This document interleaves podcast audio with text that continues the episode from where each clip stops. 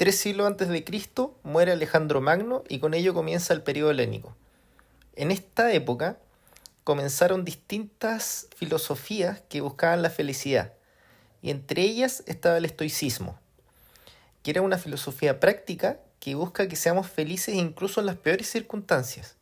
Estaba basado en tres componentes y cinco pilares. Quédate y los conversamos.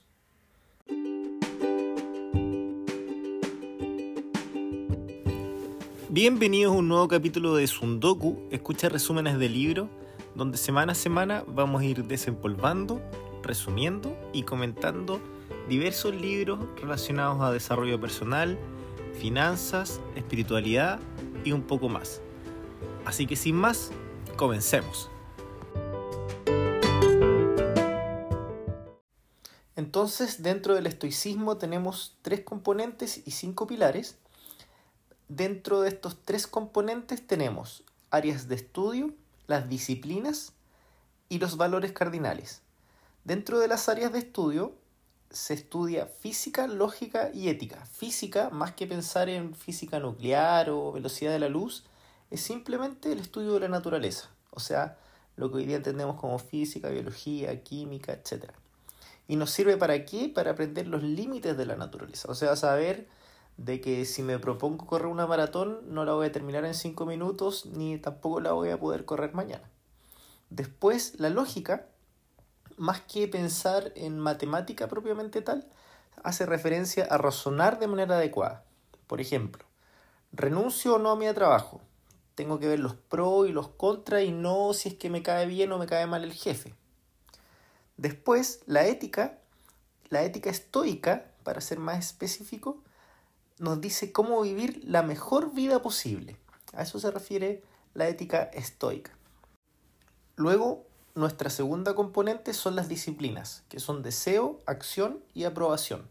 Dentro del deseo va a estar lo que debemos desear y lo que debemos rechazar, que tiene que estar guiado por la razón. Después la acción, que va a ser siempre en función de cómo nos gustaría ser tratado. ¿Por qué? Porque el humano es un ser social. Y por último, la aprobación, que nos pide ser conscientes de nuestras propias reacciones, o sea, aprobar o reprobar nuestras acciones ya hechas según un criterio. Y por último, el último componente es, el, los valores cardinales, que son sabiduría, valentía, templanza y justicia. Para la sabiduría sabemos que el sabio es aquel que diferencia entre lo bueno y lo malo y lo indiferente. ¿Qué vendría siendo lo bueno? Lo virtuoso. ¿Y qué vendría siendo lo malo? Lo que atenta contra lo virtuoso. Y lo indiferente es lo que no es ni lo uno ni lo otro. Ya, ya ahondaremos en estos detalles. Luego la valentía hace referencia a actuar siempre en pos de lo correcto, incluso cuando va en contra de lo establecido, en contra de leyes o en, contra de cualquier cosa, siempre la valentía va a ser actuar en pos de lo correcto. Y la templanza, simplemente moderación, o sea, evitar excesos. Y por último, la justicia va a ser la virtud de nuestra relación con otros, actuar porque beneficia al mundo o a la comunidad. O sea, en síntesis tenemos tres componentes, tres áreas de estudio, física, lógica, ética, tres disciplinas, deseo, acción y aprobación, y cuatro virtudes cardinales, sabiduría, valentía, templanza y justicia. ¿Y cómo se relacionan entre ellas? De manera holística, o sea, todas interactúan con todas. Pero ¿para qué nos sirven de manera más práctica saber todos estos componentes? Finalmente, para dominar la mente. Por ejemplo, el autor nos invita a reflexionar sobre nuestros miedos. No sé, puede ser que te despidan del trabajo o la muerte de algún cercano o que te salga o no te salga algún proyecto o a lo mejor si estás estudiando tu máster o tu pregrado que te aprueben o no tu tesis, etc. ¿Y qué tiene en común todas estas cosas? Es que ninguna es real. Son todas amenazas futuras. Entonces aquí el autor nos llama a hacer un ejercicio con uno de estos miedos, que es el despido, por ejemplo. El estoico hace el ejercicio mental de que ya, supongamos el despido se hace real. Entonces imagina el peor escenario y reconoce qué podría pasar. Si me despiden, ¿qué pasa? Pierdo mis ingresos. Entonces, ¿qué tendría que hacer yo para minorar este efecto desde ya? Generar un ingreso pasivo alternativo, por ejemplo. Además, puede ser, por ejemplo, una oportunidad para trabajar en algún proyecto personal que lo tenía un poco de lado. Posterior a eso tenemos que ver los factores que afectan que nuestro miedo se pueda hacer realidad.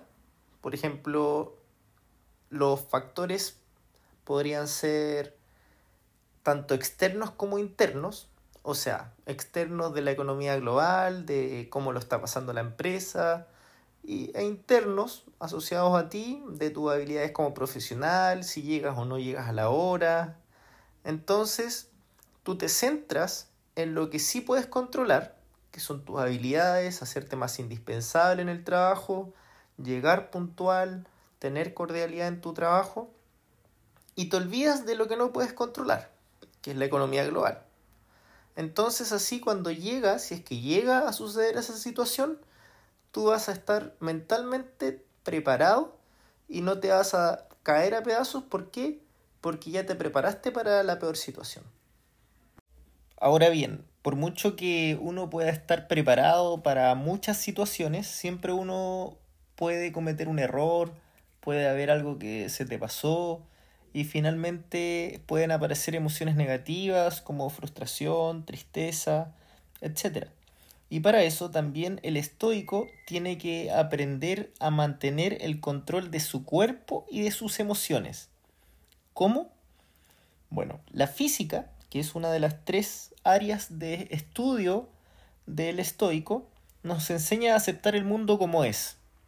O sea, aceptar y entender la naturaleza desde la perspectiva de, del observador. Pero también la podemos utilizar a nuestro favor. Un caso concreto son las hormonas y reacciones químicas que ocurren en nuestro cuerpo, que no son controladas, pero te sorprendería la cantidad de influencia que tú puedes tener sobre ellas. Por ejemplo, cuando tú duermes, la respiración es lenta y tranquila. En cambio, alguien que está con ataque de pánico es rápida y veloz. Entonces, hay que procurar respirar despacio y profundo caminar derecho, por ejemplo, porque no podemos controlar nuestras emociones, pero sí cómo actuamos cuando surgen nuestras emociones.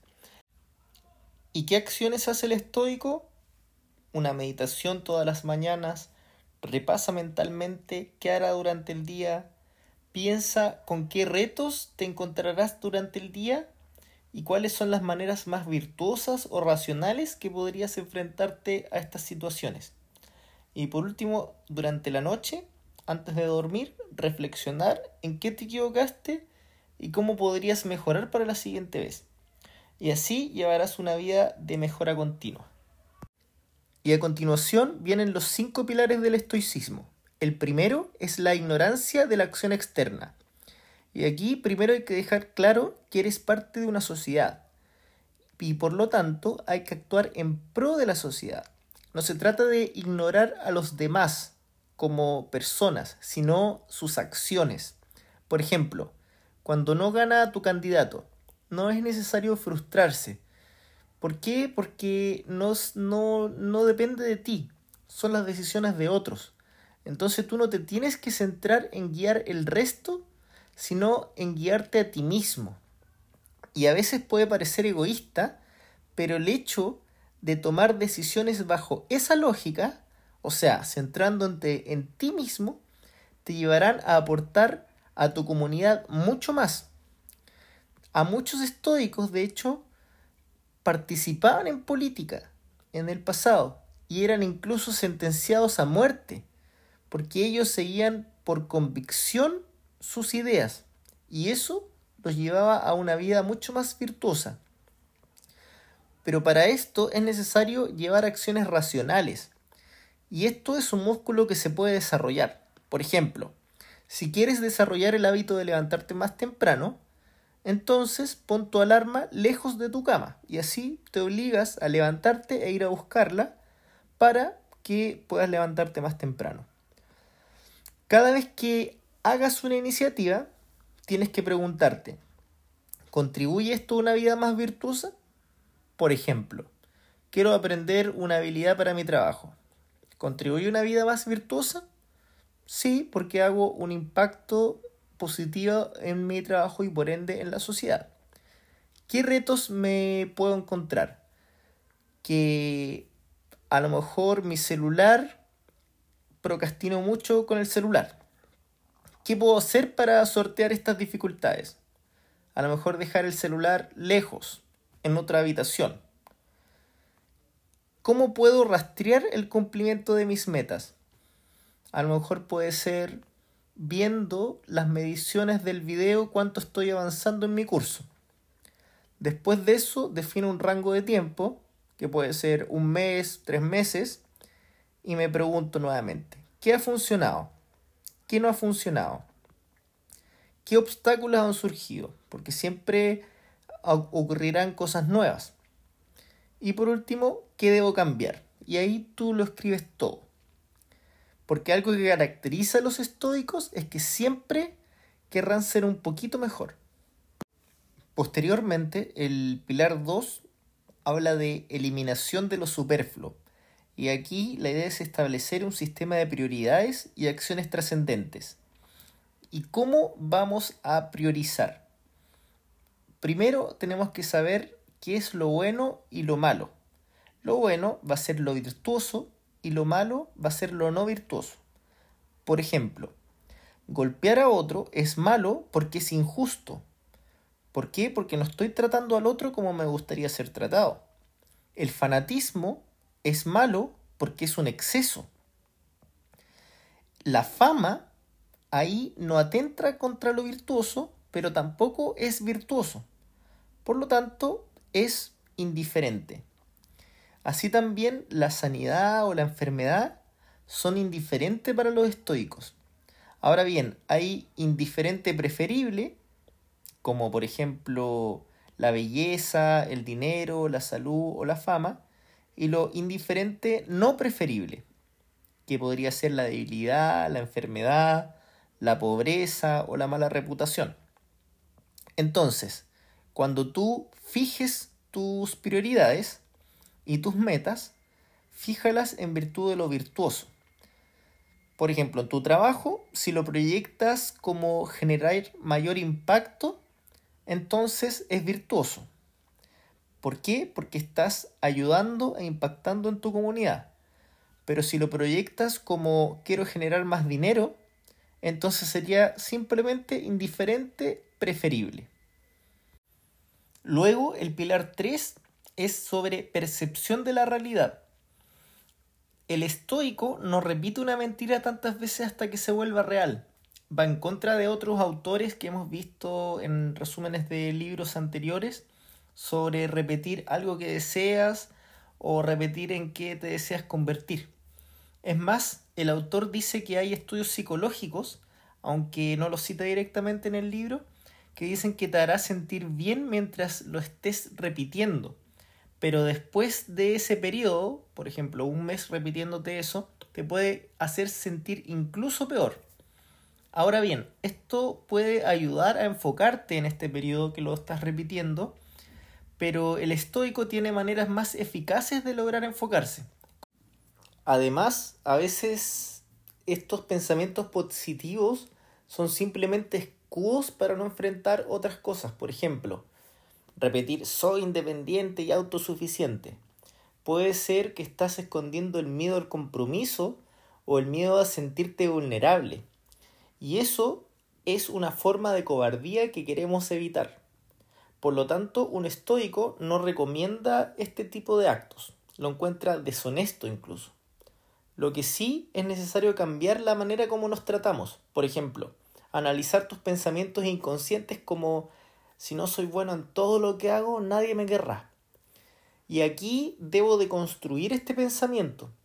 o verlo desde afuera, desde salirme de la caja y ver por qué estoy pensando de esta manera.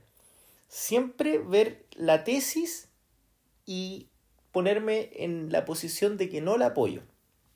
Y preguntarnos, por ejemplo, ¿qué podría objetar a esta idea?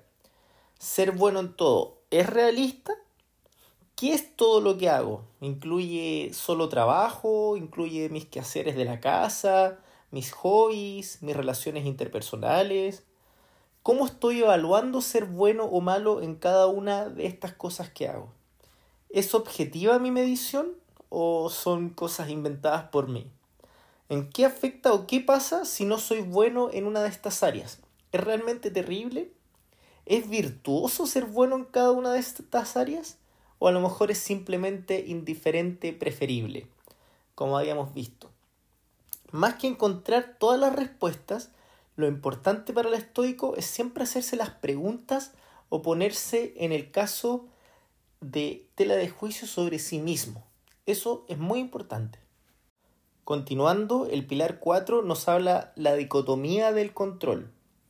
O sea, hay que tener claro qué puedo y qué no puedo controlar. Lo que no puedo controlar no me debería afectar. Y lo que sí puedo controlar, entonces ahí yo tengo que poner el 100% de mi foco y de mis acciones. Por lo tanto, no debería preocuparte lo que piense o lo que hagan los demás. Hay que dejar de preguntarse qué puede hacer el otro por mí o por la sociedad y comenzar a preguntarse qué puedo hacer yo. A veces se dice que los estoicos son indiferentes a los problemas de la sociedad, pero muchos estoicos a lo largo de la historia fueron grandes precursores de cambios para mejorar la sociedad y lucharon contra tiranía y lo que cambia es la manera de buscar estos cambios.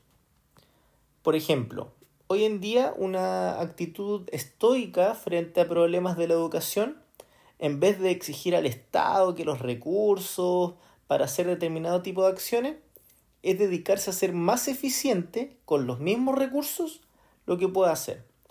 No se queda esperando en el otro para solucionar los problemas. Y así, haciendo lo que siempre estuvo a tu alcance, vivirás más tranquilo y sin arrepentimiento. Por último, el pilar 5 nos habla de reconciliación con el error, donde debes estar dispuesto a aprender continuamente. Hay que aproximarse siempre desde el cómo progresar o desde la perspectiva de cómo se puede corregir y no desde oh fracasé porque cierras tus posibilidades de crecimiento. Entonces cada vez que te encuentres con un error, hazte las siguientes preguntas. ¿Cuál era tu objetivo? Por ejemplo, si tenías un proyecto de ayuda solidaria. ¿Qué está saliendo mal? Ahí buscando las consecuencias. A lo mejor no tienes suficientes personas o voluntarios que te ayuden. ¿Cuál es el error? A lo mejor no has hecho una publicidad adecuada de marketing. ¿Qué circunstancias han ocasionado el error? A lo mejor no has tenido tiempo suficiente para hacer la campaña de marketing. ¿Qué puedes hacer para corregir lo que está mal? A lo mejor organizar tu agenda para que te des el tiempo para publicitar mejor tu proyecto. ¿Cómo puedes hacer seguimiento de tus soluciones? Viendo el alcance en redes sociales de tu publicidad. Entonces, cuando has dejado una vida racional y ética, siempre pregúntate estas dos cosas. ¿Por qué me desvié? ¿Y quiere de aquí en adelante? ¿Qué hacer para evitar el error? Siempre haciendo lo mejor que podamos en cada situación. Esa siempre es la postura del estoico. Y para esto necesitamos siempre un plan. O sea, una serie de actividades con fechas. También es importante cuidarse de las comparaciones, porque hoy en día, con las redes sociales y tanta gente que publica sus logros, es muy difícil no caer en la comparación. Pero cuando te comparas con alguien, realmente no te estás comparando con esa persona, sino con la idea que tienes de esa persona. ¿Por qué? Porque no conoces todas sus circunstancias. Del único o única que tú conoces sus circunstancias es de ti mismo, de nadie más. Por lo tanto, la única comparación justa también es solo contigo mismo. En síntesis, el estoicismo es una filosofía práctica y flexible. Tiene tres componentes. El primero, las áreas de estudio, lógica, física y ética. La segunda, disciplinas, que son deseo, acción y aprobación. Y tercero, las virtudes cardinales, que son valentía, templanza, justicia y sabiduría. Y todas se desenvuelven de, una manera holística, o sea, todas se relacionan entre ellas. Por ejemplo, el deseo es alcanzado a través del conocimiento de la física y la virtud de la valentía y templanza. La acción alcanzada a través del conocimiento de la ética y la virtud de la justicia. La aprobación alcanzada a través del conocimiento de la lógica y la virtud de la sabiduría. Además, el estoico requiere dos habilidades, control de miedos y control de su cuerpo y sus reacciones. Y tiene cinco pilares. El primero, ser la mejor versión de ti mismo, aprendiendo continuamente. El pilar 2, establecer prioridades en tu vida. Pilar 3, mejorando tu percepción de la realidad, evitando el positivismo tóxico. Pilar 4, enfocarse en lo que controlamos e ignorar lo que no controlamos. Y pilar 5, reconciliación con el error, porque es inevitable y verlo como una oportunidad para crecer en vez de un fracaso. Sigue el camino del guerrero.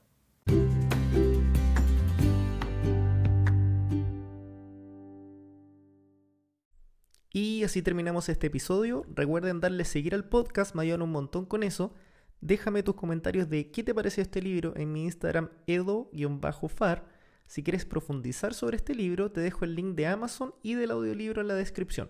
Por último, si quieres mejorar tu inglés, tengo una app, sundokuapp.com, que te va a ayudar en este camino con pequeñas píldoras de libro de no ficción. Nos vemos en el próximo episodio.